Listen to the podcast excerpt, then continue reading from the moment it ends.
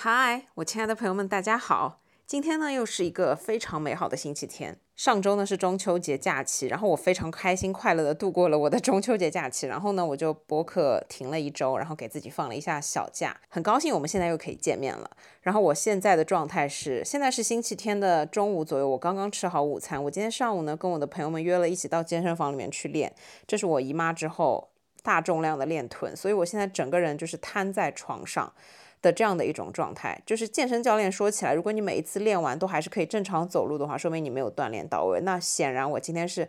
锻炼的非常到位，所以呢，我现在就躺在床上，决定呢认真的来跟大家分享一下关于健康餐的十大误区，就是从我自己开始减肥一直到现在，我自己认知到的很多的关于健康餐的误区。差不多呢，这十个误区也是我慢慢的琢磨出来的。因为在我一开始减肥的时候，我真的也是什么都不知道，就是一个小白。然后一直到现在看了很多营养方面的书，然后也进行了很多的实践。我发现就是这十个误区，大家如果想要通过健康的状态去减脂的话，一定要避开。那接下来就让我们详细的来分享今天的减脂干货。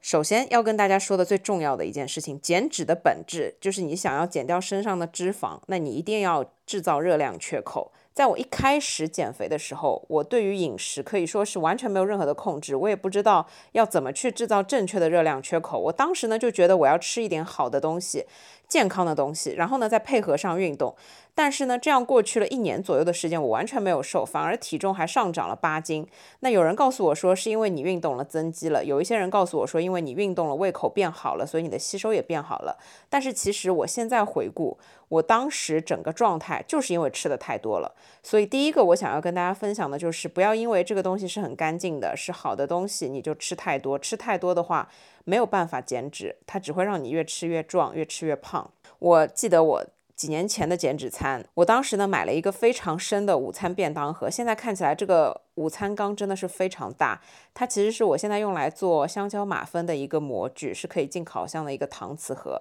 就这样的一个盒子。然后我当时第一次开始自己健康的准备自己的健康午餐，准备自己带便当。然后呢，我先分享一下我当时准备了一些什么东西。我觉得蔬菜我一定要选择西兰花，然后呢，好的碳水我一定要选择南瓜，然后我又很爱吃芋头，就要再加一些芋头。然后呢，毛豆也是非常好的蛋白质来源，就再加一些毛豆。然后呢，我特别爱吃藕，我又加了很多的藕。然后总之这一份东西里面基本上全部都是碳水，就是我说白了全部都是碳水，而且它其实非常重。用计算食物热量这件事情来看的话，它至少里面含有，就我觉得这样一顿饭可能一百五十克碳水它都是有的，就是可能都不止，你们懂吗？所以我当时一开始我看了很多的减肥的分享，有人说减肥要少吃，但是少吃的话你就会很饿，就会影响肌肉的生长，就会降低你的代谢。然后呢，所以又有另外一部分人说你一定要多吃。然后我就没有办法控制好吃多吃少的这个量，所以当时我给自己准备的午餐便当基本上吃完我是撑的，然后甚至我到了晚上吃晚饭的时间，其实我还是不饿，但是我就告诉自己啊，我今天运动了，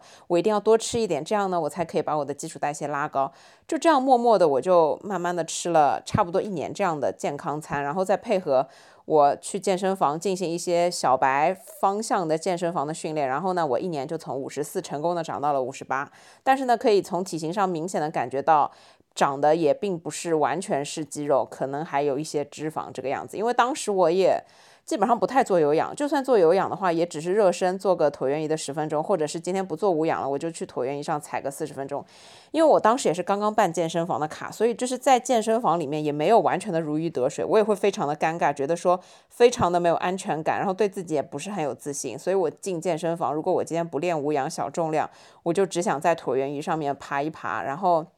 就算练无氧，我也只是根据我看的视频，然后呢，它里面的这些动作我自己拆解开来练，完全没有任何的细节，也完全没有任何针对的部位。我第一年健身就是这样过来的，一直到现在我才得出一个非常重要的结论：就算你是自己备餐，自己做很多干净的所有的吃的东西，你还是要注重搭配。就是我现在来看，西兰花它其实也属于碳水比较高的蔬菜，然后藕一定也是碳水，芋头也是碳水，南瓜也是碳水。我真的没有必要在一顿餐里面吃。四五种碳水，每一顿饭吃一种碳水，再加上剩下的全部都是蔬菜，再加上一份蛋白质，这个才是比较好的一个搭配。所以说，就算是非常干净的东西，非常健康的粗粮类的碳水，但是你吃太多了，这就是热量云盈余，你就没有办法瘦下来，就没有办法制造热量缺口，因为你锻炼所创造出来的几百卡的热量缺口，你通过吃一顿很容易就把它给吃没了。所以第一个我要告诉大家的忠告是：如果你在很长一段时间里面坚持吃自己准备的东西，但是呢，你可能饥饿感接近于零，或者说很少有饥饿感，然后呢，体重一斤都没有下降，你一定要回去复。谈一下，就是一定是你吃的太多了。你吃的虽然很健康，但是如果你吃的太多了，就完全没有办法减脂。接下来第二点想跟大家分享的是，很多人在吃减脂餐的时候就会故意的少吃碳水，甚至于不吃碳水。所以呢，第二个很大的误区就是很多人在减肥的时候不吃碳水，或者就是吃极少极少的碳水。那我想重点跟大家分享一下碳水这个东西到底应该怎么吃。首先，减脂我们要肯定的是，你一定要控制碳水的摄入。但是这个控制碳水的摄入，绝对不是让你在某一餐不吃碳水，或者说你的一整天只有一餐是吃碳水，这样是不对的。每个人每天应该摄入多少碳水呢？把你的体重乘以二或者三。在你的体重两到三倍的这样的一个净碳水是你每天需要的碳水。如果我在减脂期的话，我会把自己的碳水控制在我的两倍体重以内，也就是一百二十克以内的碳水。这个碳水的含量呢，它其实是一个净碳水的意思。一百二十克的净碳水，如果你要换算成白米饭的话，每一百克白米饭里面大约含有三十克的净碳水。那也就是说，我可以吃四百克的白米饭。但是呢，我通常不会吃太多的，全部一整天全部都是白米饭。我还是很喜欢吃面包啊、饼干啊之类的这些东西。那我的碳水就会拆开来用，就比方说我的中午和晚上各吃一百五十克，加起来就是三百克的米饭。那这样的话是九十克的碳水，剩下三十克的碳水呢，我就可以去吃我自己想吃的东西，比方说六十克的全麦面包，或者直接吃三十克的燕麦片，以此类推，差不多是这个意思。减脂期控制碳水，也就是把你的碳水净碳水的摄入量控制到你的两倍体重以内。当然，这个也是看自己的个人的情况。但是有真的很多人一上来就说吃碳水会胖，所以我减肥呢，我就不吃碳水了，我就开始早中晚就接近于生酮的那种模式去吃，完全不吃碳水，这个是完全不行的。如果你不吃碳水的话，身体就会缺少葡萄糖作为原料。但是呢，我们的大脑还有我们的很多五脏六腑，它们其实都是很需要葡萄糖来进行正常的运作的。如果你不吃碳水，对于女生来说，最重要的就会影响你的姨妈。所以呢，减肥第二个非常大的误区就是你不能不吃碳水，也不能直接断掉葡萄糖这个东西。或者就是也不是说你每天只吃一顿碳水，就真的只吃，比方说一整天你只有一餐吃半个红薯，这种也是很夸张，也是没有必要的。就是你把自己的碳水一定要控制好，但是不是说不吃，或者说只吃那么一点点。确实我自己就属于碳水吸收很好的那种人，因为我只要是吃碳水吃太多，我就绝对是受不了的。我如果要想要减脂的话，我一定要很好的去控制我的碳水摄入。所以基本上我自己在减脂的时候，早餐。我可以放四十到五十克的碳水，就是吃个燕麦片，或者是吃我自己做的松饼，或者说是吃全麦吐司这一类的。但是呢，我中午和晚上如果是吃米饭类的话，我就只吃一百二十克左右，因为我知道只要超过一百二十克，我就真的很容易吃多。然后我饭吃多的话，菜和肉也会容易吃多，这样呢就很容易制造不出来热量缺口。所以前提条件你要对自己足够了解。如果你真的是个很爱吃碳水的人，千万不要去走极端的不吃碳水。或者说只吃那么一小点的碳水，这个对人体的整个状态其实是不好的，因为你这几天不吃了碳水，过两天你就会开始对它非常想念，非常想念，你就很容易暴饮暴食。因为我们的人体在缺乏葡萄糖的时候，很容易整个情绪状态都是不对的，然后你就会特别特别的想要吃这些东西，特别特别的渴望。这样子呢，你一旦看到一些甜的东西，你收不住了，你就一下子会吃很多。这个其实对我们来讲一点必要都没有，而且这个就是有一种重蹈覆辙的感觉。感觉你前两天的忍受真的就是白费了。所以呢，就是这个误区就是很重要。你在减脂期控制好自己的碳水摄入，但是千万不要走极端，千万不要不吃碳水，因为这样你是没有办法坚持下来的。而且碳水呢，是我们身体日常非常非常需要的一种营养素。作为女生来讲，尤其重要，不能不吃碳水。如果你是男生，男生跟女生的情况完全都不一样。男生是没有那么多激素会影响他们，他们也不会有大姨妈这种事情。所以呢，男生减脂，他们是真的可以不吃碳水，他们就只吃蛋白质。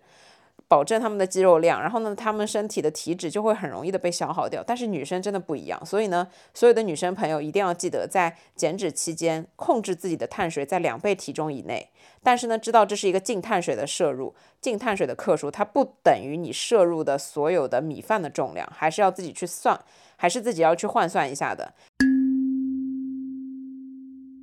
第三点呢，想跟大家分享的是，有很多人在减肥的时候。就固定的只吃沙拉，我真的碰到过很多同事和朋友，就是他们在减肥，然后呢，他们就会第二天中午马上就来一个我只吃沙拉，这个沙拉就是全部都是生的菜叶子，可能有那么几片肉，但是呢完全没有碳水。就刚刚讲了，你不能不吃碳水。然后这个误区呢，我想讲的是，你只吃沙拉就追求要减脂，然后这也不是理论上的健康餐。其实超市里面的这种沙拉，就便利店能买到的这种沙拉，它这样一盒。大概也就一百卡以内。如果是一盒全素的，没有任何肉的，真的热量非常低。这个对我来说，就是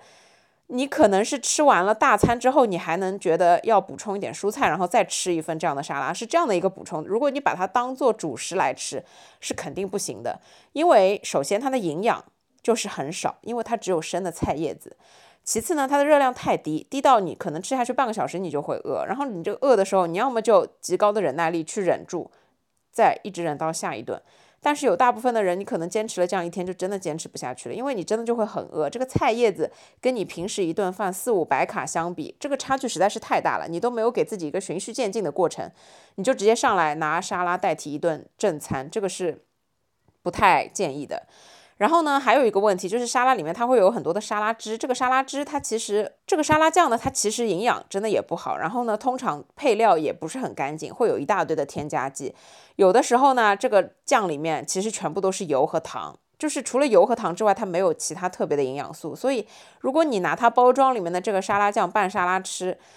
一个还是没有营养，第二个热量就会放在这种没有必要的地方。因为像我如果自己在家准备一份沙拉，首先蔬菜也是很充足的，但是呢，我会加上油醋汁，加上橄榄油，或者是加上芥末酱，加上一些我自己比较喜欢吃的这一类调料。而且呢，它是比较干净的，是没有那么多的添加剂的。但是像便利店你能买到的这种包装的沙拉，它配的那个沙拉酱，它真的配料表太长了，就非常的不干净，里面会有很多的添加剂。如果你在减脂，你的一顿正餐千万不要只吃沙拉，你可以去买一份沙拉作为你蔬菜的一种选择。但是呢，我比较建议的是用自己喜欢的油醋汁，或者是橄榄油，或者就是买一点意大利黑醋，就是用来拌沙拉的这种健康的调料，不要用它里面包装的那个调料。但是额外呢，你还是要给自己配上一份碳水，再配上一份蛋白质。这个才是一个比较健康的健康餐。如果你只吃沙拉，或者说你想减肥，晚上就只吃一份沙拉，这个我也是非常不建议的。因为呢，晚上我们其实吃好晚饭之后，虽然是休息了，你要睡觉，但是你在睡觉的时候，其实身体也是会有很多的代谢在发生的，你的身体是需要很多的能量的。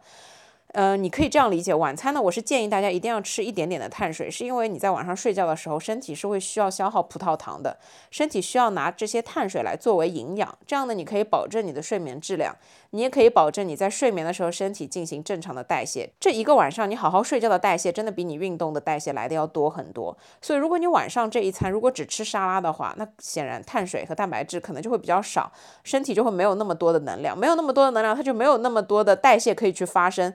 所以理论上来讲，你的代谢就会因此降低。所以呢，我非常不建议中午或者晚上就只吃沙拉作为主食，这个是非常不建议大家的，因为就是营养完全不够。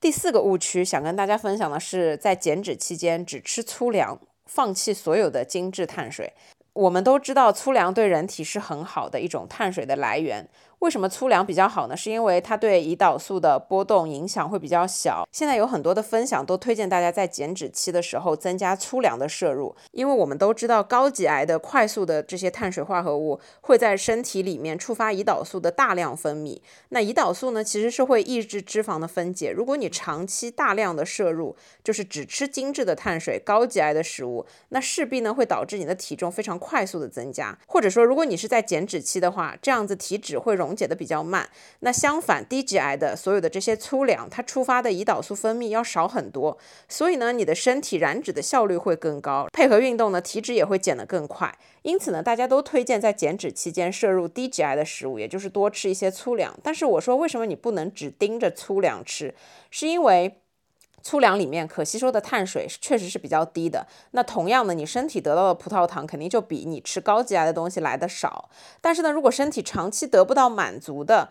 这些葡萄糖，就是你长期一直在吃粗粮，你。没有吃一点点精粮的话，身体会觉得它缺糖缺得很厉害。低 GI 的粗粮里面，它们的可吸收碳水比较少，转换成葡萄糖的概率也会比较低。然后呢，再配合它是高纤维的，你会排出的比较多，身体得到的葡萄糖就会很少。如果长期降下来，身体就会对葡萄糖这个东西有很大的渴望。换句话说，就是如果你长期只吃粗粮的东西，你其实对于快速的碳水，类似于白米饭啊、香蕉啊这一类比较快的碳水化合物会有很大的需求。所以呢，我非常建议大家在减脂期的时候，你可以两餐快速碳水配合一餐粗粮来吃，或者说呢，两餐粗粮配合一餐快速碳水来吃，就是你还是要自己。更换一下，自己还是要结合一下粗细结合，粗粮和细粮呢，你都要吃。另外呢，我之前看过的一本书里面有讲到，就是如果你长期只吃粗粮这些低 GI 的食物的话，其实基础代谢的水平也会有一点下降，因为这些粗粮它就是排出率很高，所以呢，身体是不需要怎么样去把它加工的。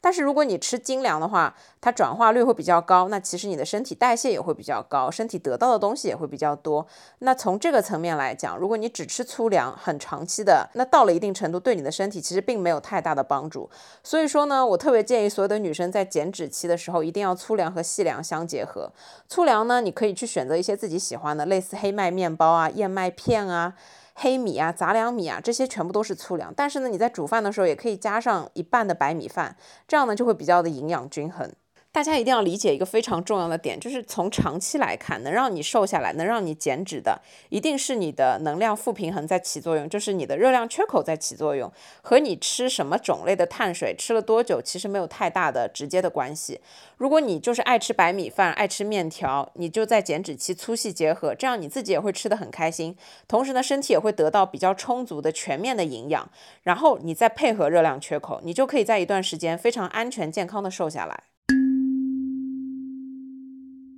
第五个小误区就是追求极高的蛋白质摄入。我在之前开始碳循环的时候，就吃了很多的高蛋白的东西，因为我当时就是觉得，哦，碳循环的理论它就是在蛋白质摄入不变的情况下去改变你的脂肪和你的碳水摄入的比例，然后呢，让你的身体产生一种非常快速的分解体脂，然后让你的多余的脂肪排解掉的这样的一个方法。但其实经过了碳循环之后呢，我自己发现。极高的蛋白质，首先对于蛋白质的消化和吸收，我们每个人是不一样的。如果你在减脂期间一味的追求极高的蛋白质，你很有可能是走进了一个误区，因为可能你身上的肌肉并没有多到需要这么高的蛋白质。另外呢，如果你吃了太多的蛋白质，你会很容易影响你整个消化系统。举这样一个例子，如果你之前跟我一样是一个每顿饭可能也就吃个一两块肉就差不多的这样的一个人，其实你在那么多年，你的身体对于肉类的一个消化水平，它是已经习惯了的。那如如果在突然之间，你把这个肉的量增加到了两倍甚至于三倍的时候，你的身体对于这些过多的蛋白质其实是没有办法正常的消化分解的，你就更加不要说吸收利用了。我当时追求极高的蛋白质，每一天。蛋白质的摄入要到一百二十克，就是我现在想想真的是很夸张，差不多是有至少四百克的熟鸡胸肉的这样的一个量，就这个量的蛋白质对我来说真的实在是太高了，因为我的身高体重其实也就是一六二，然后体重是在在五十七到五十八公斤最近，所以我是不需要这么高的蛋白质的。那我当时有一个最重要的问题，就是我会一直不停的放蛋白皮。这件事情就是因为我蛋白质吃的太多了，我的身体没有办法消化吸收和利用。但是当时呢，我也没有停下来，我还是依旧坚持了下去。我当时坚持了高蛋白摄入长达两个月左右的时间。后来呢，我就发现我的整个脾胃就变得特别的不好，就是我对于菜肉这些东西的消化吸收都不是特别的好，甚至你自己都可以感觉到每天是处于一个非常累的状态。所以就是在减脂的时候。你们要自己搭配自己的健康餐，但是呢，一定要知道蛋白质的这个量是根据每个人的情况因人而异的。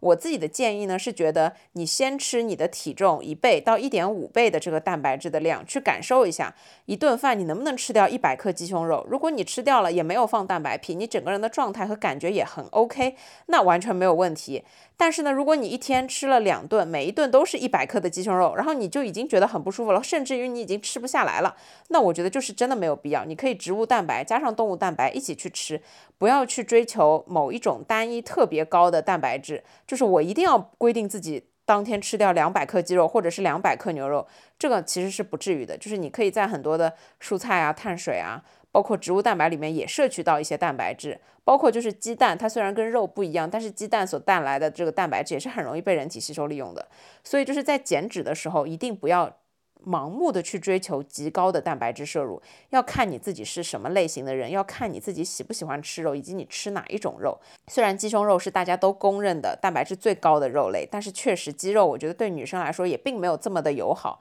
有很多的风险在。因为现在的鸡其实它的激素也还是蛮高的，那对于我们女生本来激素水平就已经是挺高的一个情况下，就很容易导致我们身体内的激素过剩，这个其实也是没有必要的。所以我最近呢一直在。控制自己吃鸡胸肉的频率，虽然很好吃，但是我最近就是尽量的往鸭肉啊、牛肉啊、猪肉啊、鱼肉啊这些方面去靠一点，就是不要盯着鸡胸肉过度的吃了。因为我其实之前减完肥了之后，我现在对鸡胸肉真的也没有什么特别的感觉。然后我就觉得鸡这种肉呢，还是作为女生来讲，还是要稍微控制一点的。所以呢，就是在减脂的时候，你可以。多种类蛋白质的摄入，但是呢，不要去盲目的盯着某一种特定的肉类蛋白质，一定要吃到多少克，没有这个一定的，不是说别人的这个量就是适合你的这个量，你要自己去试。你一开始吃个五十克、六十克。到后面慢慢再自己感受，然后配合运动再自己感受，这样去自己的去调整，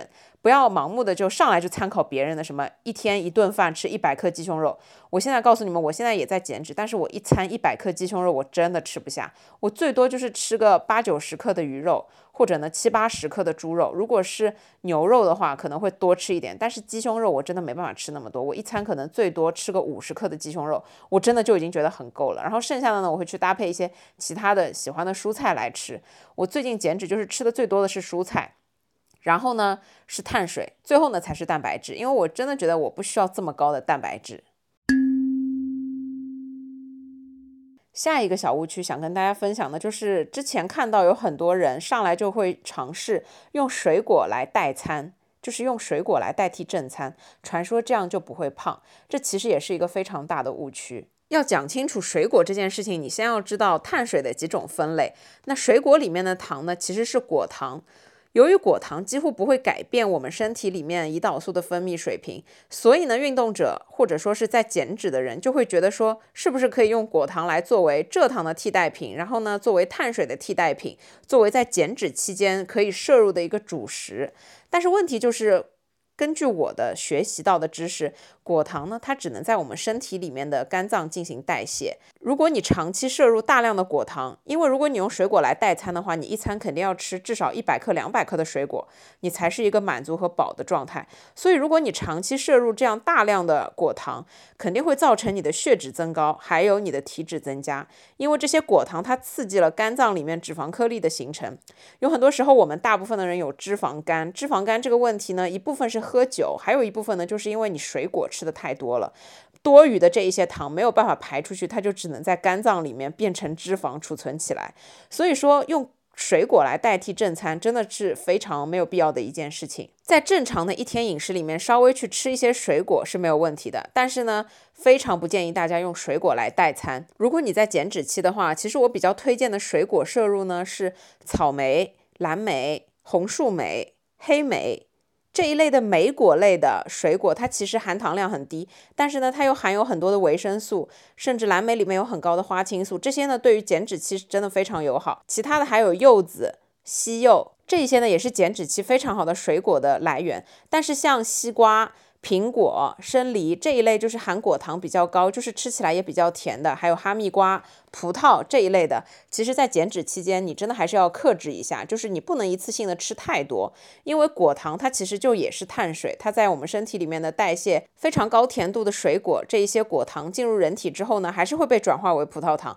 那过多的葡萄糖最终还是会作为脂肪储存起来，所以就是减脂期间对于水果还是要克制一点。那反过来讲，就是更加不能用水果去代替正餐，这个做法呢是非常的不科学的。这些果糖的碳水其实不低的，还还不如你直接去吃一点白米饭。吃大量的蔬菜，还有一点蛋白质，这样呢营养又均衡，然后你吃的又开心。所以呢，千万不要用水果去代替正餐，就是这样。你一来会摄入过多的热量，二来呢你更容易转化成葡萄糖，第三对肝脏也是有很大的负担的。第四，它会干扰身体里面储备脂肪的这些分解。那如果你配合运动的话，相比你一边运动是为了燃烧脂肪，然后你一边吃大量的水果代餐，这样又影响脂肪的分解，就等于白弄。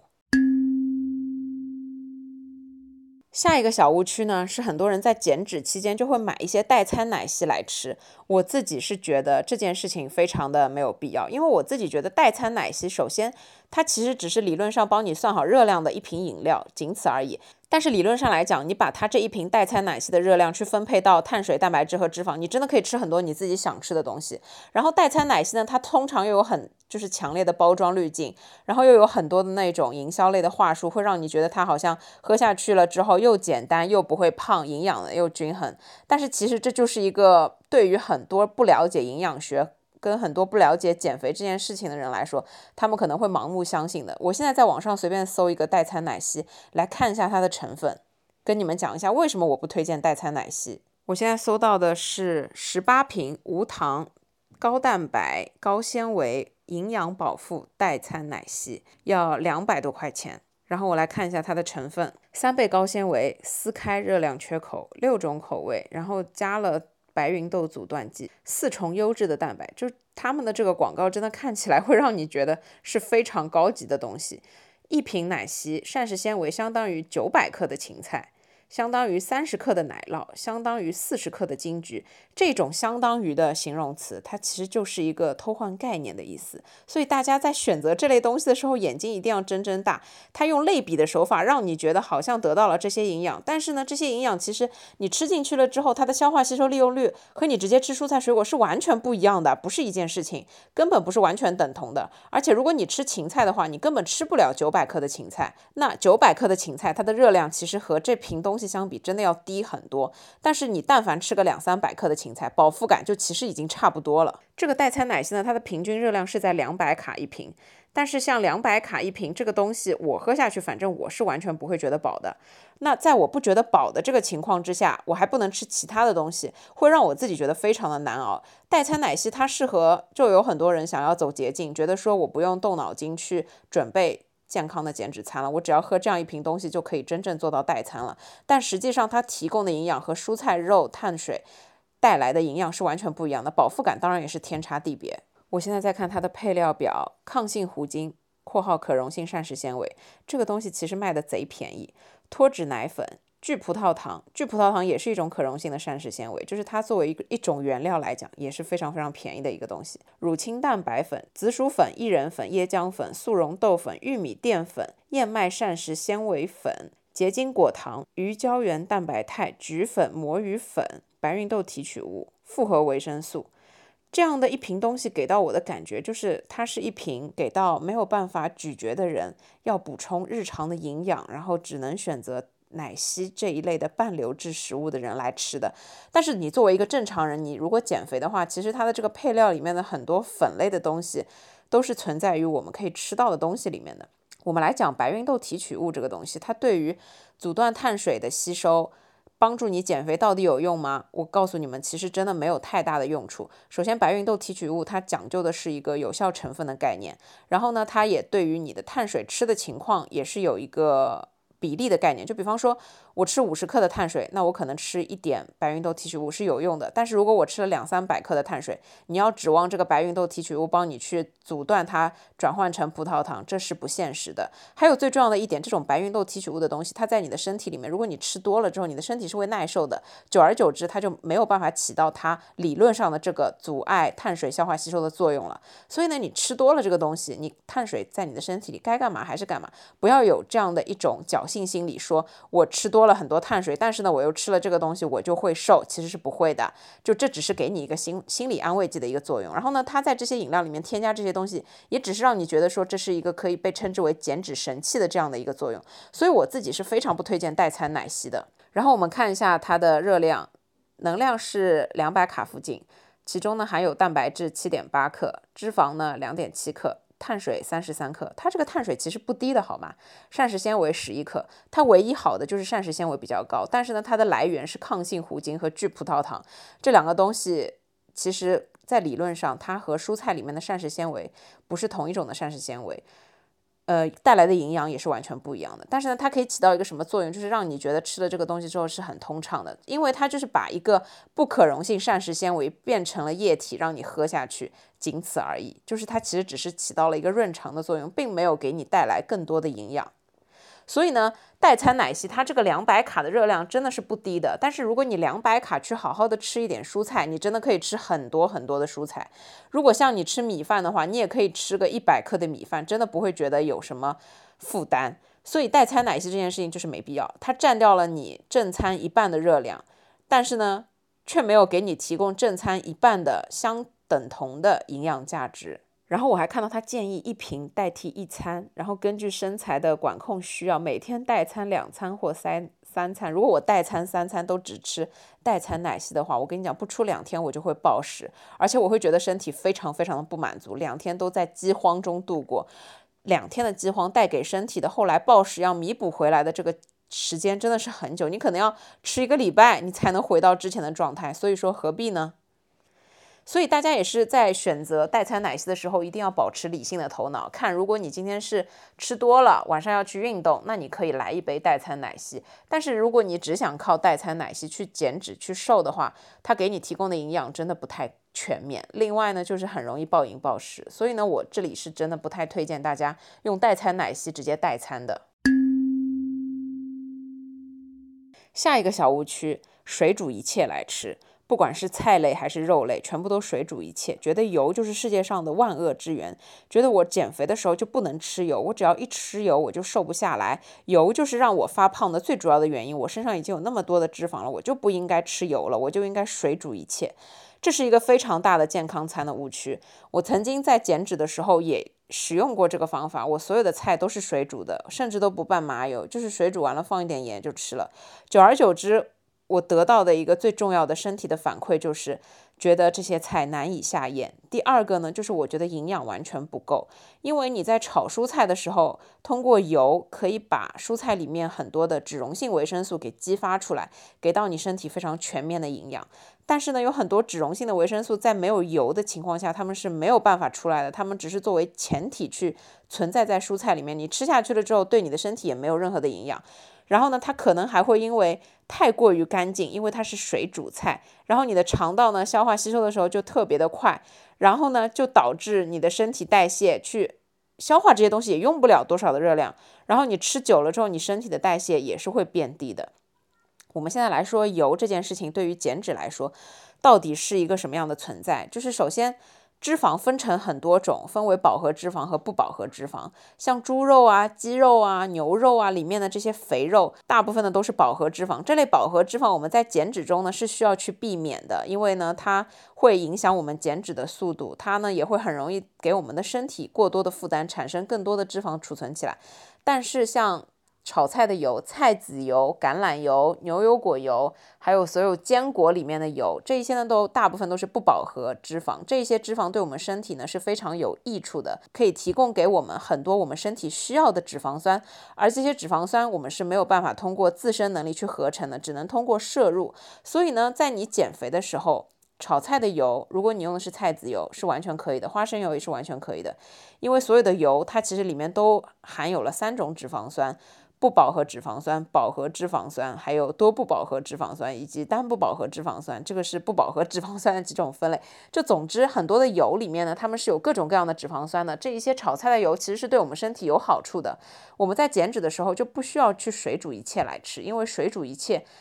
你就会少吃很多你应该要吃的油。就这一些你必须的脂肪酸，你去少吃了，但是你还是正常在吃肉，所以呢，你还是吃了过多的饱和的脂肪，这一些呢是没有必要的。所以这个小误区就是在减脂或者在你准备健康餐的时候，也不要去水煮一切来吃，这样过于干净，对你的整个身体营养的吸收也是会有一点问题的。然后呢，久而久之会导致你的基础代谢降低，因为你的身体就觉得这些菜太干净了，我不需要什么能量就可以把它直接吃进去就拉出来，不会花过多的心思和能量去把它们代谢掉。身体里面自己的这样一种自主去消化食物产生的热量呢，其实也是。代谢非常重要的一个环节，这个环节如果降低了的话，你整个人的基础代谢也是会降低的。所以呢，就减脂期间控制好饱和脂肪的摄入，也就是说控制好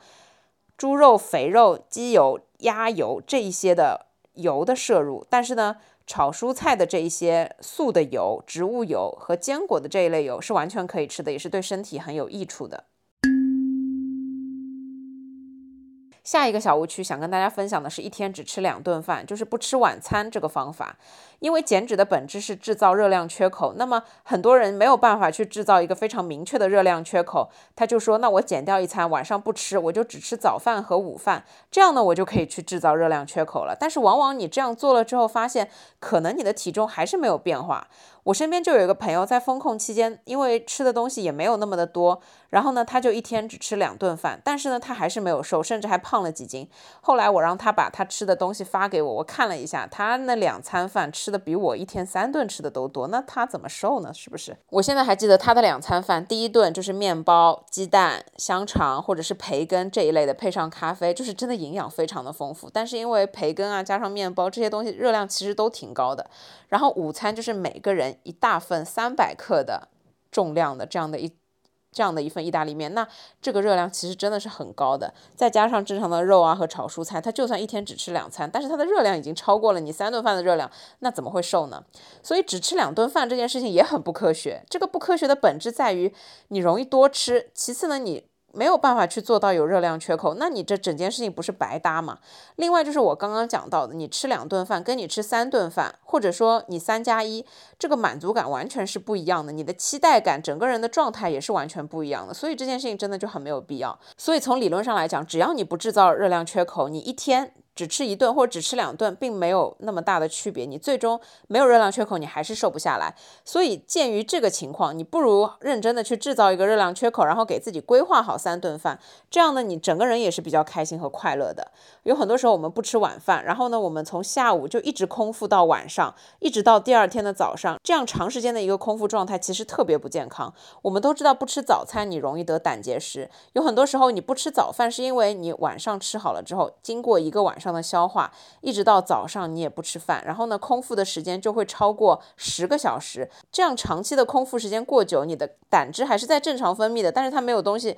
消化，它没有地方去，就会造成你胆结石。那如果你只吃两顿饭的话，也是一个会造成你空腹时间过长。所以呢，这件事情对身体本身其实是有一点伤害的。另外再加上我刚才说到的，你一个晚上睡觉是需要能量的。如果你吃的太早，然后呢，你下午到晚上都没有进食任何的东西。那你晚上睡觉的时候，身体肯定就没有东西去消化，肯定就没有东西去消耗，没有给你的整个睡觉去提供能量的这样的一个。能源，那久而久之，你身体的代谢是会下降的，甚至于你睡醒了之后，你觉得自己一上称怎么还胖了，就是因为你身体没有在一个正常的基础代谢，然后呢，你还会可能有便秘，还会可能有引发胆结石等等的。所以呢，你一天只吃两顿饭这件事情，从本质上来讲就是很不科学。包括就是像十六比九这样一种间歇性断食，除非你自己去算好自己的时间，不然的话，你空腹时间如果过长，超过八个小时，对身体呢就会有一点。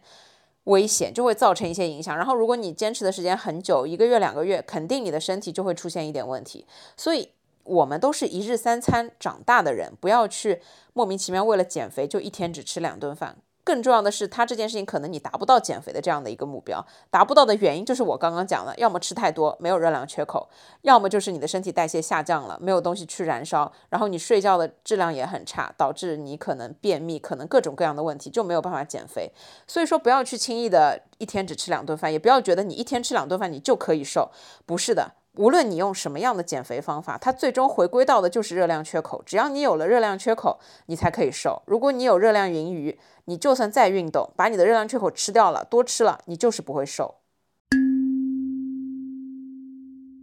最后一个小误区呢，就是我们在准备减脂的时候，有时候没有办法自己去准备非常完整的。吃的东西，我们就会点外卖，去点一些外面的轻食沙拉来吃。那根据我自己的观察，根据我自己的实际经验啊，我把外面点的轻食沙拉回来称一下，其实它的卡路里都还是比较高的，甚至于有时候超过了五百卡、六百卡。那五百卡、六百卡这样的一种轻食沙拉，其实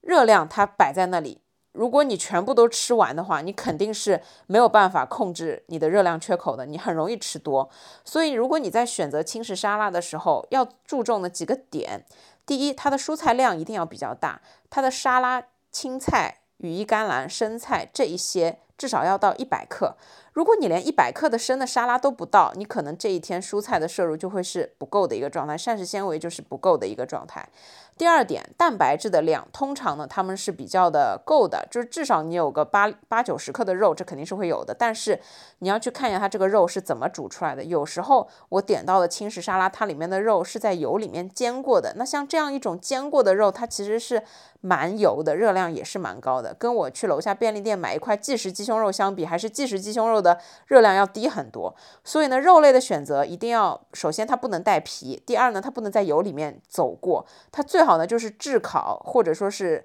卤的，就是卤牛肉啊，或者是盐水牛肉啊，或者就是炙烤鸡胸肉这样的比较少油的，是比较健康的。第三个要注意的是，它碳水的量会不会过多？因为像有一些轻食沙拉，告诉你我又有藜麦饭，又有黑米饭，又有一份南瓜，或者说我又有一份鹰嘴豆，或者说又有一份。芋头或者是紫薯，就是它是一个碳水加碳水的组合。那这个碳水加碳水其实是没有必要的。你如果在减脂期，你每一餐只要有一份碳水就够了，你只要有一份黑米饭就够了。而且呢，这个黑米饭的量不能特别大。有有时候我点到的轻食沙拉，它的量就真的特别足。然后那个黑米饭我称了一下，有达到两百克。两百克黑米饭是其实是太多了。我在减脂的时候，我真的就吃个一百二十克，最多不超过一百五十克，绝对就够了。如果你把两百克黑米饭吃完，对不起，你今天的热量缺口。就又没有了，所以在外面点轻食沙拉的时候，量要么太少，蔬菜太少，要么就是碳水太多，肉太多。或者是肉太油，如果你在减脂期间的话，一定要自己去看清楚，判断好了之后再下单。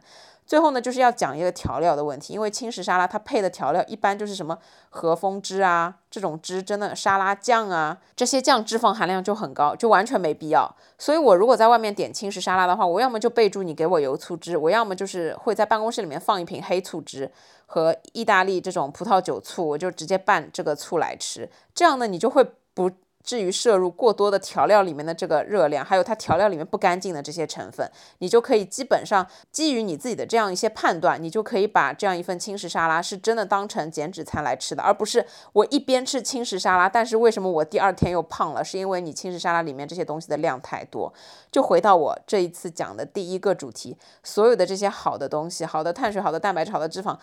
是好的，没错，但是你吃太多了就是会胖，所以呢，你在减脂的时候就一定要注意热量缺口这个概念。只要你有热量缺口，不管你用什么方法，都是会瘦的。然后呢，再加上一定的时间，再配合一定的运动，你就可以在一个健康均衡的情况下，慢慢的瘦下来。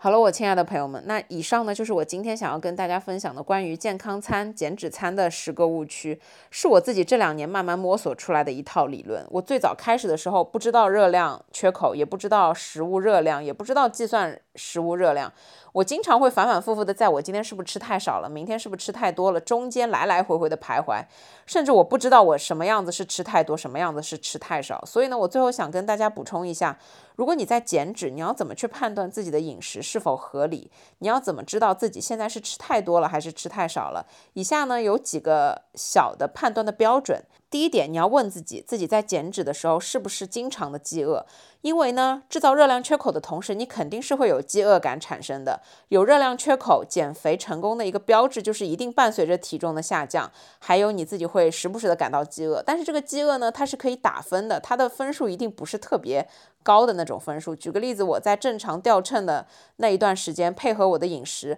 我只是在接近下一餐之前半个小时，我会觉得有一点饿，然后那个饥饿的程度呢，可能是七分到八分中间，不会是饿的那种特别特别夸张的。然后呢，在正常的吃了三餐之后，在睡觉之前可能会有八分九分的饿，就是这个饿它是完全忍得住，不会影响你的生活，不会让你觉得我马上要去吃一个什么东西我才可以活过来，绝对不是饿到这种程度的饿。如果你是饿得非常非常的夸张，那你很有可能就是吃的太少了。这个时候呢，你就需要第二点来判断。第二点就是你有没有正常的拉屎，拉屎是整个减肥过程当中最重要的一个指标之一。我一边在饿，但是我一边有正常的拉屎，就说明我吃的不会太少，就说明我吃的是一个比较均衡的情况，是我的身体足够支撑的一个情况。但是如果我已经连屎都拉不出了，那我就要去思考一下，是不是我膳食纤维摄入的不够，还是说我吃的东西太少了，导致我没有东西拉？如果我非常非常非常非常饿。然后我又拉不出来，绝对就是我吃的实在是太少了。但如果我的饥饿加上我正常拉屎，那就说明我现在的状态还 OK，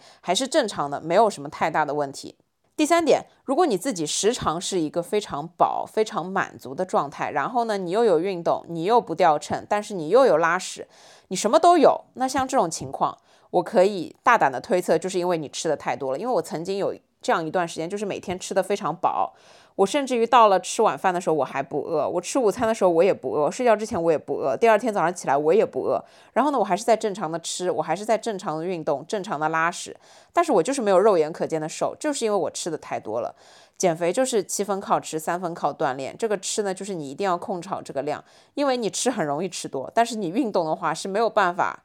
运动把那些所有多吃的消耗掉的。所以呢，就是吃一定要控制好，但是呢。控制好量又是一个特别重要的关键。我当时就是徘徊在我是吃太多还是吃太少这件事情纠结了，真的很久很久的时间。到现在我才终于醒悟过来。如果你什么都多，就真的是吃太多了。你这个时候呢，就要给自己碳水控制一点，肉也控制一点，蔬菜呢可以稍微多吃一点，放宽一点，没有太大的问题。但是问题大部分的时候就是出在脂肪、蛋白质还有碳水这个上面。好了，我亲爱的朋友们，那以上呢就是我今天关于健康餐，然后减脂餐的十个误区的这样的一些分享，希望能给到在减脂的你们一些帮助。因为减肥减脂，我现在是觉得还算是一件比较简单的事情，只要我。的身体激素不受影响，只要我不是在姨妈前面几周，我其实是很容易控制好自己的。我很容易控制好自己的食欲，很容易给自己规划一个健康的饮食的程度。然后呢，稍微的饥饿我也是可以忍住的。然后我还可以配合比较自律的一个运动的状态。但是呢，因为我们女生本来就是和男生不一样，我们就是会有激素影响的很多时候。所以呢，我给大家的建议就还是。把握好自己的心态，然后呢，把减肥这件事情作为一个长期的目标，而不是短暂努力的一个目标。就它不是我们的一个 KPI，它必须是体，就是控制体重、控制我们的体型，是我们一生都需要去做的一个事情。因为你只有控制好了你的体型，你的健康程度才是一个比较好的。然后呢，你再配合运动，你整个人的状态才是比较好的。所以就是说，减肥这件事情不要求快速，然后呢，也不要走极端。又再加上我们是女生，本来就会有大姨妈，本来就会有激素的各方面的影响，所以呢，我现在的状态就是两个礼拜认真控制，加上两个礼拜佛系的好好生活，然后这样呢，总体来看，可能在三个月到半年去慢慢的减下来，去慢慢的降低自己的体脂，但是呢，还是好好的吃饭，好好的运动，这个对我来说是比较重要的。健康减脂就是说起来很容易，但是做起来真的很难，因为它是一个心态上的持久战。你必须要很爱自己，你必须要知道自己要什么，你必须不能盲目的跟别人去比较，你必须有一个非常清楚的头脑，你才可以真正去做到说按照自己的节奏慢慢来。但是呢，不管怎么样，我觉得我们都是在往这个方面慢慢的进步。就像我现在虽然也是在减脂，但是我还是对自己很好的，会吃自己很多想吃的东西。当我大重量的练完臀，或者说是。高强度的做完有氧，我还是会去及时的吃一点碳水和蛋白质，因为我觉得肌肉还是非常重要的，保证我的肌肉不要流失。然后呢，再在另外一方面控制一下体脂，这个才是我的一个在追求的目标。所以呢，以上就跟大家共勉，希望大家呢从这一期里面得到那么一点点生活减脂的灵感，包括就是对于健康餐、减脂餐的灵感。然后你们也要知道。去制定一份适合自己的减脂计划，才是你减肥成功最重要的一步。盲目的去抄别人的作业，你只能一开始借鉴，但是最后呢，一定要知道自己调整，然后千万避开这十个减肥的误区，因为你一旦造成了身体上的很多的改变，或者说是对身体造成了伤害，就是非常不值得的一件事情。身体健康无论如何都是最宝贵的一件事情。好了，我亲爱的朋友们，那以上呢就是我今天这一期的分享。我很高兴，我今天还是非常认真、努力的跟你们聊天，然后来分享了一些我觉得比较有用的东西。那也希望你们听得开心，希望你们喜欢。祝大家天天开心，祝你们有美好和通畅的一天。一定要记得健康减脂、健康饮食，身体健康和精神健康也一样重要。那我们就下一期再见吧，拜拜，爱你们。